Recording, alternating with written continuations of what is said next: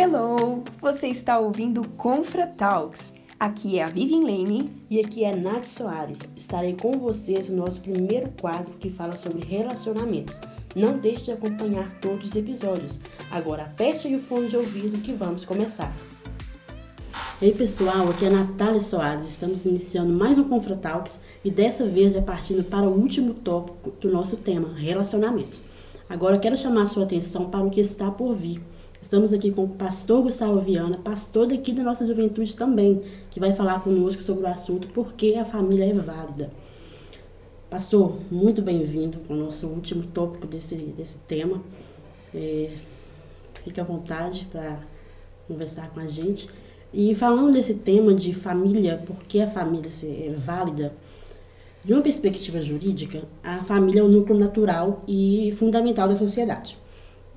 E há quem diga ainda que pode ocupar a primeira posição de ser a mais importante instituição e sendo a base assim, de todas as outras. E nessa perspectiva, dentro da nossa cosmovisão, dentro da cosmovisão cristã, qual é o conceito de família? É, primeiramente, cumprimentar o pessoal, prazer estar aqui. É, essa pergunta sua ela reflete um recorte muito importante o que é família dentro da cosmovisão cristã. Ou seja, nós estamos partindo do pressuposto que há outras concepções sobre família que não necessariamente cristã, né? E até mesmo dentro da cristã a gente pode perceber que há uma certa, é, digamos assim, perspectiva diferente, né? Dentro desse grupo chamado cristão. Pois bem, é, o cristianismo, eu estou tomando como base aqui o cristianismo protestante, ele parte do princípio que a Bíblia ela é a nossa regra de fé e prática, ou seja, eu creio no que a Bíblia me ensina e tento praticar aquilo que a Bíblia me ensina também. Então, quando a gente pensa em família, vale lembrar daquilo que é o princípio, né? aquilo que foi estabelecido logo de princípio. Você tem a criação do homem e da mulher, e você vê o próprio Deus os abençoando e declarando os fecundos, né? no sentido assim de gerar filhos e povoar a terra. Então, quando a Bíblia está falando de família, geralmente você pode pegar a maioria dos textos relacionados a esse tema, você vai ver ali a figura do pai, a figura da mãe e a figura dos filhos. Então, quando eu estou pensando em família, eu não estou pensando é, em um grupo mais amplo, mas eu estou pensando nisso que a gente chama de núcleo mesmo, né? Que seriam pai, mãe e seus filhos. Então, a isso nós chamamos de, de, de família. Eu sei, como disse aqui, hoje em dia nós temos N conceitos sobre o que é família, mas biblicamente, pensando de uma questão de princípio, porque há uma crítica que se faz à perspectiva cristã de família, né, sobre o, sobre o patriarcado, sobre machismo, essas coisas todas são reflexões válidas, mas a gente não pode esquecer que é, para tudo Deus estabeleceu um princípio, inclusive para a família.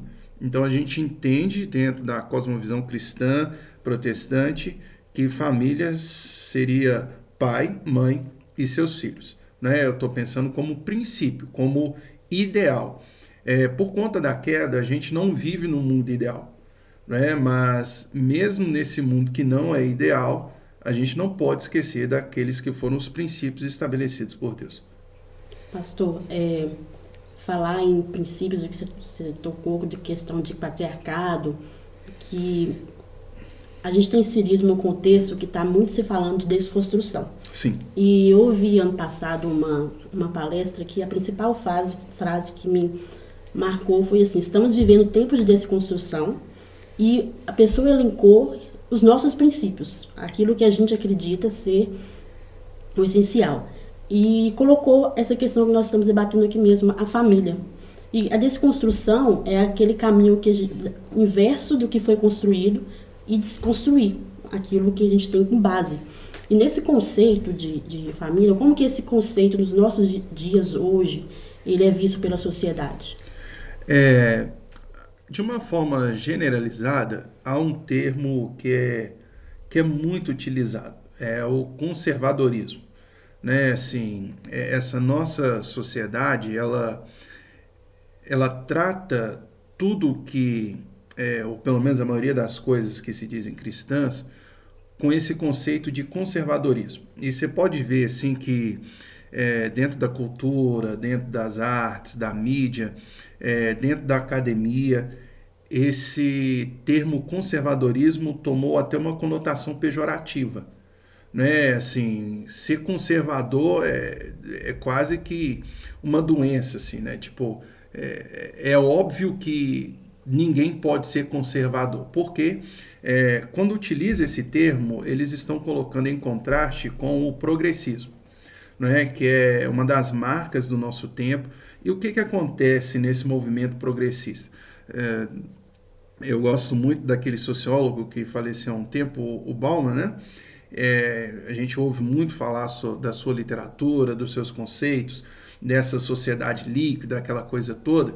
Uma das marcas que a gente tem aí ah, nas últimas sete décadas, mais ou menos, é um rompimento social com tudo aquilo que é considerado uma cadeia, que é considerado limitante, não é? Da, daquilo que representa valores que não são admitidos no nosso tempo. Seria mais ou menos essa ideia. Daí a ideia de progresso, né? que na medida em que o tempo passa, as coisas evoluem, inclusive os conceitos.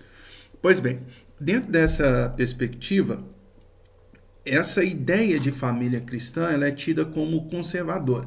Vou te dar um exemplo. É, eu me lembro de um sujeito muito esclarecido. É, ele usou uma frase comigo que eu nunca vou esquecer. Ele disse o seguinte: que o Novo Testamento ele só serve para justificar o patriarcado.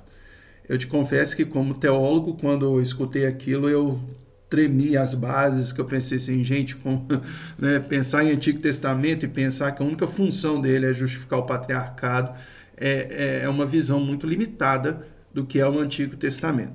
Então, é, olha-se para aquilo que a gente acredita como família e joga nesse balaio chamado conservadorismo. E quando faz, há uma certa depreciação desse conceito de família. É como se ele fosse muito limitante, é como se ele fosse é, apenas para oprimir a mulher, né? é como se ele fosse para é, oprimir e reprimir, no caso, a comunidade LGBT. Enfim, é, olha-se para esse conceito de família como algo muito limitante e também como algo não inclusivo. Em, que sentido?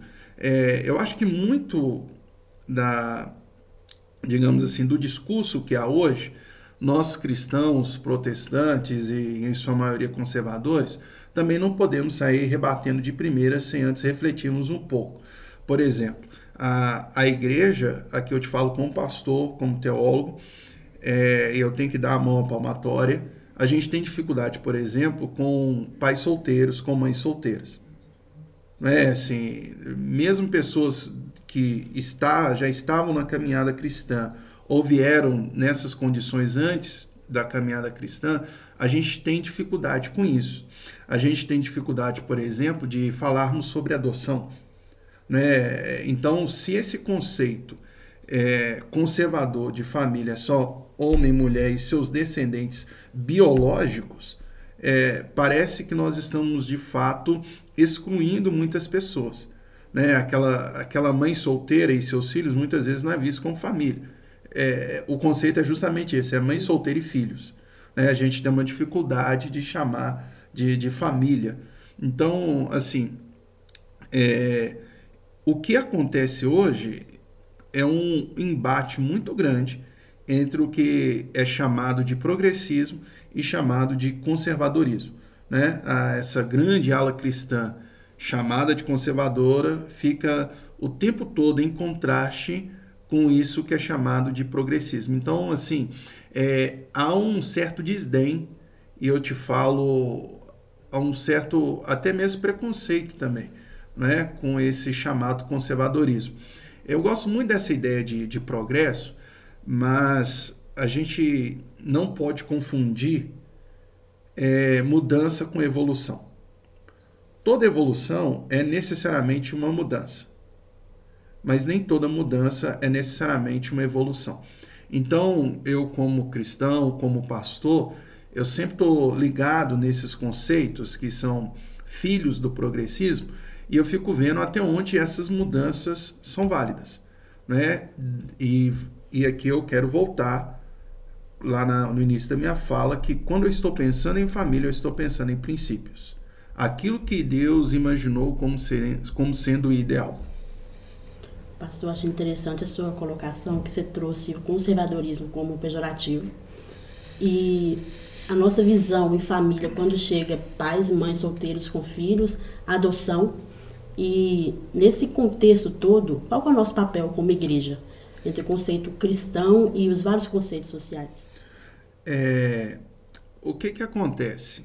Eu percebo que a, a igreja hoje ela tomou uma, uma característica, assim, ela assumiu uma característica muito militante. É, eu diria que nós somos, infelizmente, mais conhecidos por aquilo que nós combatemos do que por aquilo que defendemos.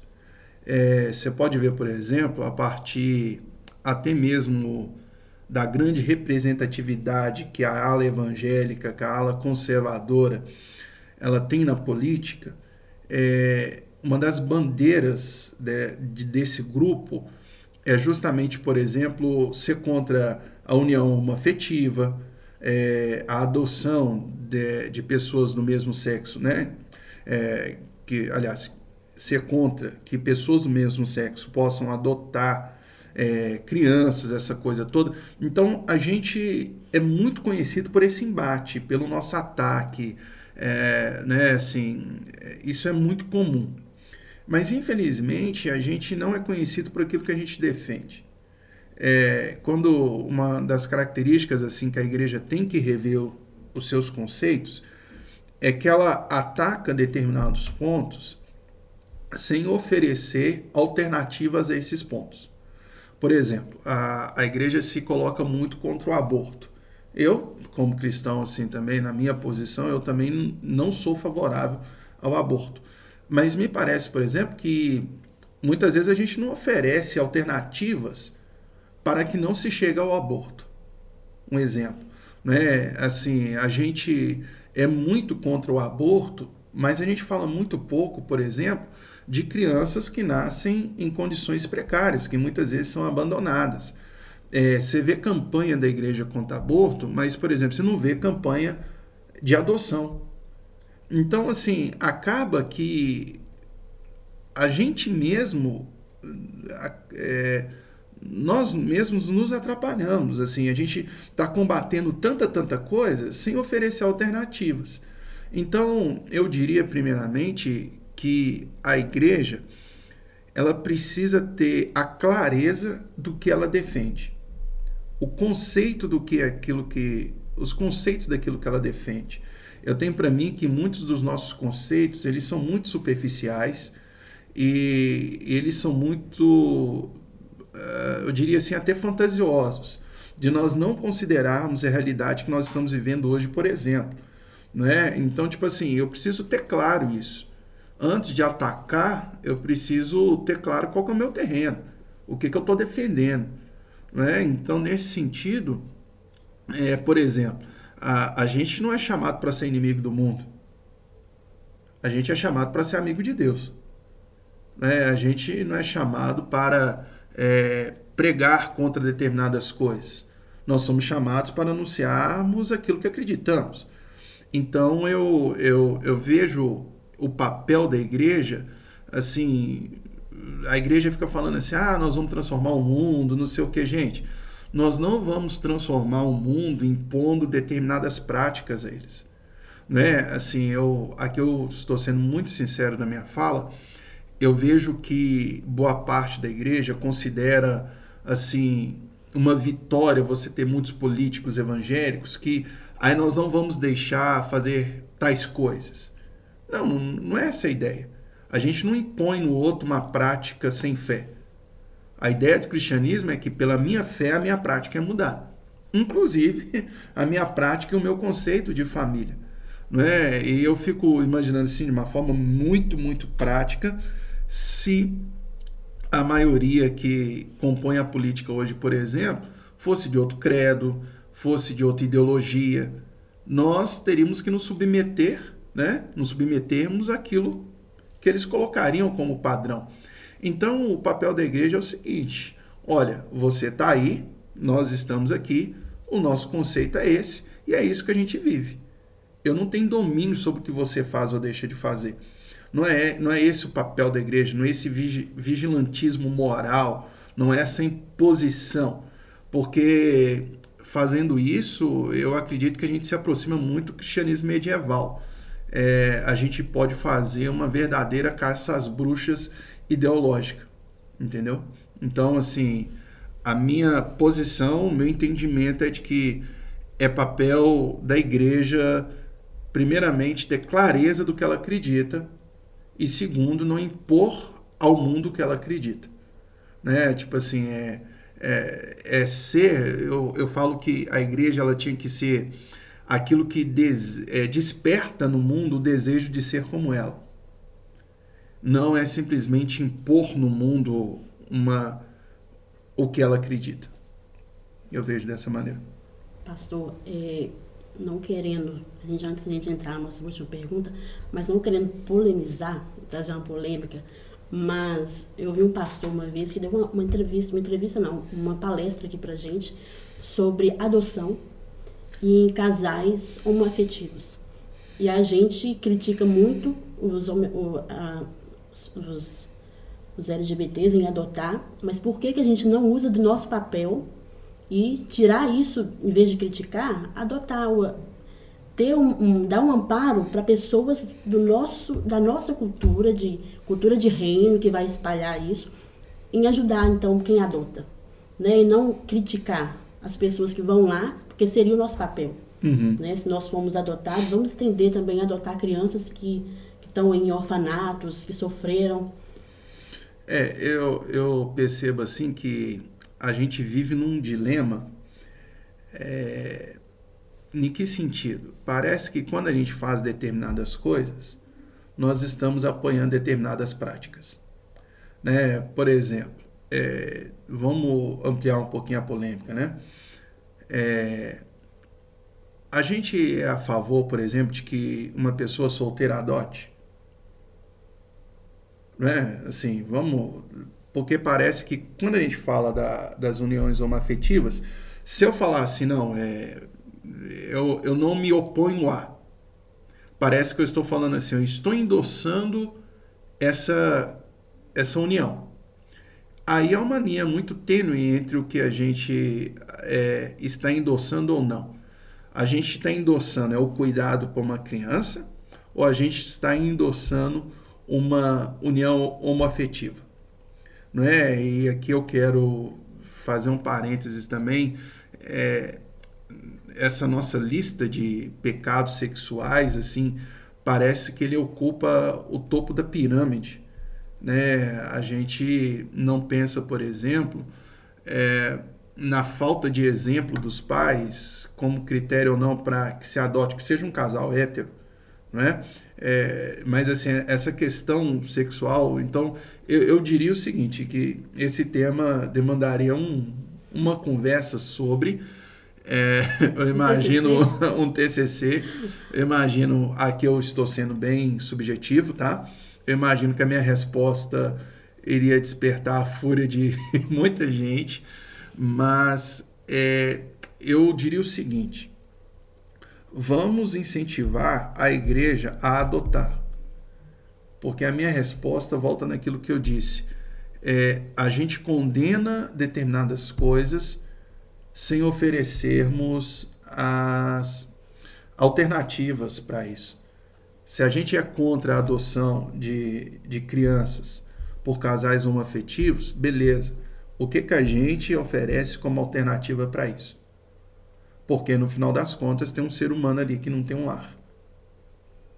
Entendeu? Então, assim, eu, eu bateria nessa tecla por enquanto, nesse tempo que a gente tem aqui. Uhum. Vamos oferecer alternativas. Inclusive a gente mesmo, assim, são muitos casos, por exemplo, de casais estéreis dentro da igreja. Por que, que falar, por que, que adotar não seria é, uma alternativa, não seria também um milagre? Né? Talvez não seria um milagre para aquele casal, mas seria um milagre para a criança. Uhum. Então, de uma perspectiva ou de outra, não deixa de ser milagre. Né? Assim, e se você pensar, a literatura paulina, quando fala do nosso relacionamento com Deus, ele utiliza o termo adoção. Por que não? Pastor, é, puxando para a nossa última pergunta, tem uma frase que eu gosto muito quando fala de família, que é uma família é, estruturada, bem estruturada, uma família que sabe seu papel, uma família estável, curada, ela forma pessoas que vão ser cura para, para o mundo. Família feliz, uma família estruturada, é uma cura para uma, para uma geração. E temos jovens agora e muitas pessoas que não têm deixado esse sonho de ter família crescer né, no coração. É ser individualista, não querer focar em carreiras. É esse uhum. momento que a gente está vivendo. Né? Vou pensar em mim primeiro, depois eu expando. O que, que a gente pode falar de razões que, que esse número de jovens cresce, que não querem constituir uma família? É, dentro das muitas razões que nós poderíamos responder aqui, eu consigo, é, na verdade, eu queria colocar somente duas aqui. A primeira que eu, que eu vejo é uma própria decepção com a família. Porque essa, essa família conservadora, essa coisa assim, tende a ser muito legalista. Aí o que, que acontece? Os jovens crescem vendo esse cenário de pais, por exemplo, que somente vivem debaixo do mesmo teto, mas não são, não tem mais o relacionamento de, de casado. Então eu diria assim que boa parte se deve à nossa hipocrisia, é, a nós vendermos um peixe que nós não damos conta de entregar. Porque, por exemplo, eu, eu quando eu falo de casamento, de relacionamento, essas coisas, se você pega a maioria das pessoas que falam sobre isso, sei se você já reparou, assim, parece todo mundo príncipe da Disney, princesa da Disney. Não é, não é uma coisa tão bonita assim, aquela, ah, eu sou fulano da fulana, eu sou a fulana do fulano, e nós usamos. Gente, a primeira coisa que a gente tem que mandar para os nossos filhos, eu vejo, que casamento não é isso. Casamento é uma realidade muito dura, necessária, mas boa. Então, acho que a primeira coisa que a gente precisa quebrar é essa hipocrisia de que é perfeitinho demais. A gente tem que mostrar que a família é uma comunidade imperfeita, criada por Deus para que ali os sujeitos, todos envolvidos, encarem as suas imperfeições e um seja instrumento para que o outro seja tratado, para que o outro seja melhorado. Não é? Então acho que falta muito exemplo assim de dentro de casa. Eu lembro que a obstetra que acompanhou a minha esposa Mariana, quando ela estava grávida da nossa primeira filha, eu ouvi da filha dele uma frase que eu quero levar para minha vida. Ela disse o seguinte: No dia que eu encontrar um cara que seja 10% que meu pai é, eu caso com ele. Eu falei assim: caramba. Porque ali a gente não está sendo só pai e mãe. Ali a gente está mostrando o que é ser esposa e o que é ser marido também. Então, assim, eu diria que você tem essa questão da, da hipocrisia que muita gente cresce revoltada com. Ah, o discurso é: se é para ser família assim, eu não quero. Seria mais ou menos isso. É, e nota: para que isso seja quebrado, o casamento não precisa ser perfeito, ele só não, ele só não pode ser hipócrita. Então, eu partiria desse princípio. E o segundo, eu acho que são marcas do nosso tempo mesmo. É, você pode ver que a, a a noção de, de realização do nosso tempo está muito relacionada a desapego. As pessoas elas têm dificuldade de tudo que faz menção a compromisso, a apego. É, por exemplo, eu acho engraçado pessoas que vivem juntas há anos, mas você vira e fala assim: por que, que vocês não casam? Diz assim: ah, mas eu não quero compromisso. Mas, mas peraí, você vive há 15 anos com a pessoa, né? pessoas que vão ficando meses e meses, vocês estão namorando? Não, eu não, não quero ter compromisso. Então, tipo assim, eu, eu fico vendo, aí vou voltar lá no Balma, que é uma característica da nossa sociedade, essa liquidez, essa falta de forma, porque a forma é limitante, não, né? Tipo, é, a realização está no desprendimento. E, inevitavelmente falando, família é um compromisso. Família é um elo, família é uma aliança, é estar engajado com. Então, assim, dentre muitos motivos que poderíamos falar, eu quero destacar só esses dois aqui é, essa hipocrisia que muitas vezes é vista dentro das casas, dentro do lar, não é? Porque, gente, não tem como ser hipócrita dentro de casa. É até contraditório isso. Né? E, e segundo, eu acho que muito da marca do nosso tempo, onde compromisso, laço, não são vistos com bons olhos. Pastor, tem uma frase que a gente, eu vou ela é do Tim Keller, mas é para casamento. Mas eu vou colocar ela agora aqui para família, que acho que encaixou muito bem com o que você falou. Ele fala que o casamento é igual ao evangelho. É divino, mas é trabalhoso. A família pode ser também considerada a mesma coisa, porque é divino, mas também é trabalhoso. Né? É lá uhum. que a uhum. gente encontra os, pe os pecados, é lá que os nossos pecados são espremidos assim, né? São uhum. colocados para fora. A gente está batendo com uma, com uma realidade. Mas é isso. Muito bom. Obrigada pela Eu que agradeço. essa explanação do tema de família. Nós estamos precisando realmente ver e ouvir. E então ficamos por aqui. Muito obrigada, galera. Chegamos ao fim do nosso primeiro tema. Mas calma que teremos outros assuntos, outros temas.